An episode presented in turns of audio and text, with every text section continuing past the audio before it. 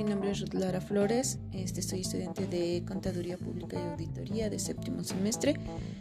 En la materia en la que voy a hablar es este, Contaduría de Costos y pues esta vez voy a hablar de costos marginales y costos variables. ¿Qué son los costos marginales? El costo marginal es un indicador propio de la rama de la microeconomía y se utiliza para determinar la cantidad de producción de las empresas y los precios de los productos producidos. Por ejemplo, se imagina que produces 100 panes diarios, pero estos te planteas producir 150. Precisando para ello, pues tenemos que considerar un nuevo horno.